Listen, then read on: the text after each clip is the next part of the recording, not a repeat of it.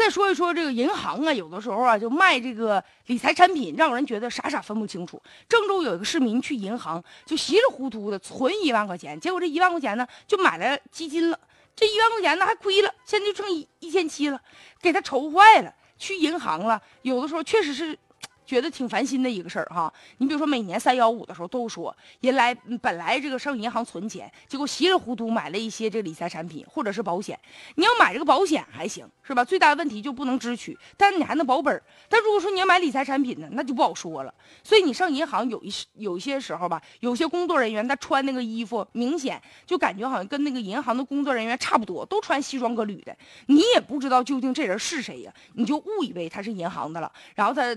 给你推销各种各样产品，他只跟你说我这个能挣多少多少钱，但是他没有跟你说说这东西万一一旦亏了该怎么办。所以说，一旦要是有人轻信的话，就买完以后血本无归。有些网友就爆料吗？说在一些领域有一些不良的从业者都有谁呢？专门针对老年人和女性的设计的骗钱的方式啊，特别是引以这个需要引起关注的，一个是保健品行业，一个是医疗器械行业，一个是理财产品行业，一个就是保险行业。前两种呢，就是推销的时候，哎，对老人特亲。亲生子女都不如啊，恨不得给你跪下呀！你就买我这保健品，买我这医疗器械吧。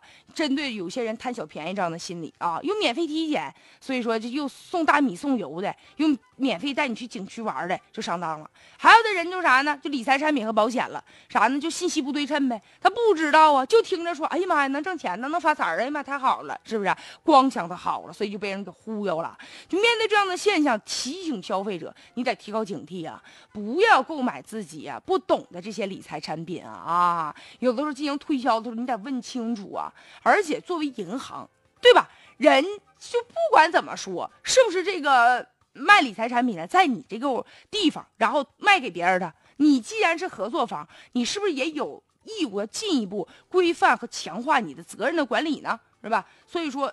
有的时候，很多的客户之所以买你这个产品，很大程度上是出于呢对银行的一种信任啊。所以说，如果说这种事儿出多了，也会对银行的形象和声誉造成一定的影响力。